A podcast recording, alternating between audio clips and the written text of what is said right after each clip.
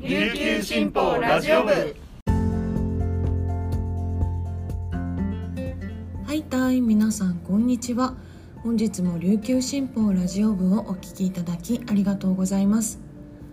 9月7日木曜日本日のパーソナリティは事業グループのメカル椿です。よろしくお願いします。午前11時現在の那覇市の天気は晴れ気温は30.7度となっております。先月ですね久しぶりにあの出張に行ったんですよ。この宮古島トライオスロン以外では8年ぶりぐらいじゃないですかね。もうほんと久しぶりに。で今回何で行ったかというと九州の地方紙の各県の地方紙の事業担当者の会議ということであんまりその同業他社の方とお話しする機会これまでなかったのですごく勉強になりましたし参加者の皆さんも皆さん私よりも先輩だったので本当にあの勉強になりました。はい。で、まあ、会議の方は順調だったんですけど飛行機がねトラブル続きというか行きがこの福岡空港に着陸するってなったんですけどなんか滑走路になんか動物が侵入したかなんかで30分ぐらいこの福岡沖をぐるぐるぐるぐる旋回するっていう時間があって。まあ私はもう寝てたから別にいいんですけど、ね、帰りはこの私たちが乗りますよっていう時に雷注意報が福岡空港周辺に発令されてでものすっごいもう片笛みたいなすっごい雨がもう降って結局1時間ぐらい出発が遅れるという感じでねすっごい疲れましたね。はい、でも先ほどもあの申し上げた通りこの同業の方からすごく刺激を受けまして、はい、これからいろんなイベントを開催したり今あるものをちょっとずつ良くしたりしたいなというふうに思いました。それでは本日これまでに入ったニュースをお届けいたします。最初のニュースです。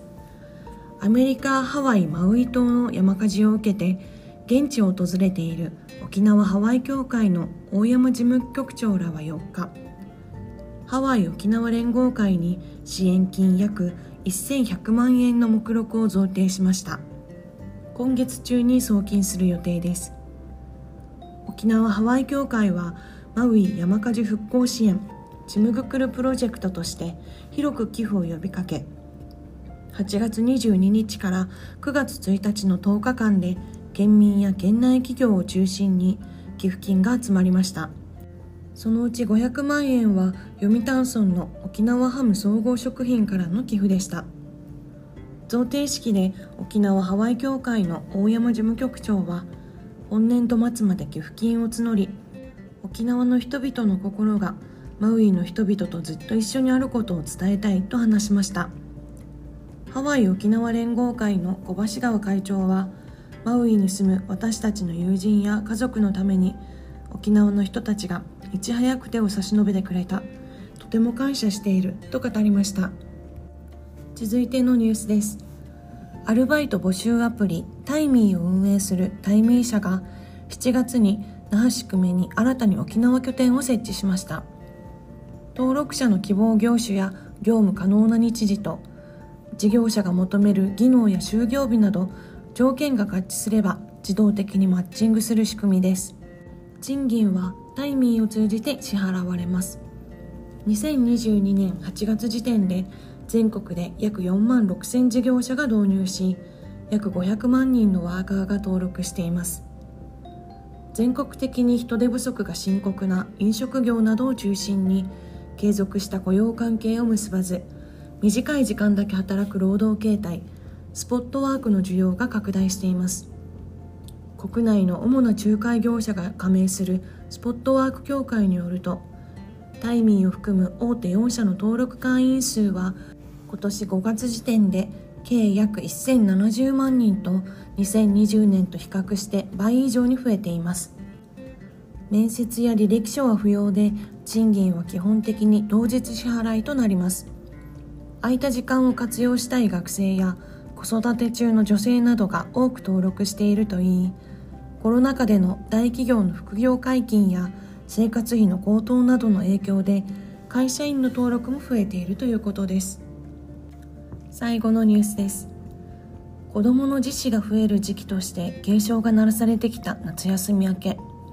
県内では1日までに全ての公立学校で2学期または1学期後半がスタートしました。私たちにできることは何か。幼少期から積み重なった孤独感で高校2年の時に自ら命を絶とうとしたことがある。詩人でエッセイストの豆塚恵里さんはどうか自分の人生を終わらせないで。世界は広い。自分の居場所は必ず見つかる。と語ります。かつて自ら死を選んでしまい重い障害が残った経緯や今の思いを聞きました。生い立ちは私が3歳の時に母はママ父と結婚しその後妹が生まれた。小3ぐらいの時家に戸籍謄本が置いてあって私が養女で妹が長女になっていた。成長した私を母はよく実父に似て憎たらしいと言っていたし私はこの家族にいらないのではと孤独感を強めた。高2で自死を選んだ原因はどこにも居場所がないという孤独感だったのか。学業とどうしても改善されない母親との関係から逃げ出したかった。家にも学校にもいたくない。もう死ねばいいと自死を図った。今苦しんでいる子供に言えることは人生を終わらせないでほしい。世界は広い。自分の居場所は必ず見つかると信じてほしい。例えば学校に行かなくても生きていける。死ぬ以外で苦しみの原因から逃げる方法を探してほしい、はい、サバイバーだからこそ語れる豆塚さんのインタビューの全文と本日紹介した記事の詳しい内容は琉球新報ニュースサイトで読めますのでぜひぜひぜひアクセスしてみてください。さて今週のウィークリーキングスでございます。今週も赤月ジャパンの話題からはい。最終戦カボベルデ戦私セルスタで見たんですよ。もう前半の富永京成祭りやばかったっすね。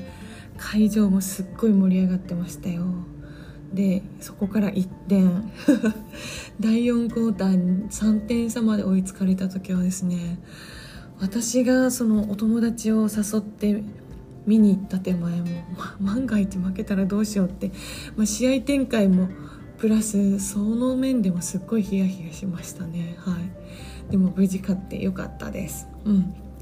それまでの勝ち試合とはね真逆の展開だったので試合の後めちゃくちゃ疲れましたね。はい。疲れて飲みに行きました。ねでもこれで来年のパリオリンピックが楽しみになりましたね。はい。でワールドカップが終わればなんともう来週からはキングスもプレシーズンゲームが始まりますよ。今週ねビッグロー新加新加入のビッグローのあの入団会見がありましたけどなんかすごくいい人そうですよね。はい。もう1番から5番までどのポジションでもあの求められるものをやるっていう力強い言葉に、はい、本当に楽しみになりました。で先日ファンクラブ特典のユニフォームとかが届いたんですよ。やっと。でビームスコラボのクッションバッグっていうのがね入ってたんですけどもう結構でかいんですよ。直径4 0センチぐらいの丸いやつで。で結構本当に通常のクッションみたいにふかふかなんですね。だから私これ見た時おアリーナの4階で試合見たことありますかね皆さん。結構ねあの椅子が硬くてお尻が痛いからあこれ持ってって敷けばいいやって思ってたんですけどでも説明書読むとなんかこの上でなんかジャンプしないでくださいみたいなのも書いててクッションとしてはどうやら使えないみたいなんですよね。うん。こんなにふかふかで直径4 0センチぐらいもあって結構でかいのにどうやって使うのが正解なんでしょうかね。ちょっとあの試合見に行く時にみんなの様子を数名しながら、はい、あの伺いたいなと思っております。で、まあね、この暁ジャパンの活躍を見てバスケに興味を持ってくれた人も増えたかなと思います。ぜひキングスをその流れでねキングスを見に来てくれたら嬉しいなと思います。We are one. We are kings. いよいよ始まりますよ。それではこの辺で皆さんとはお別れです。本日も皆さんにとって素敵な一日になりますようにありがとうございました。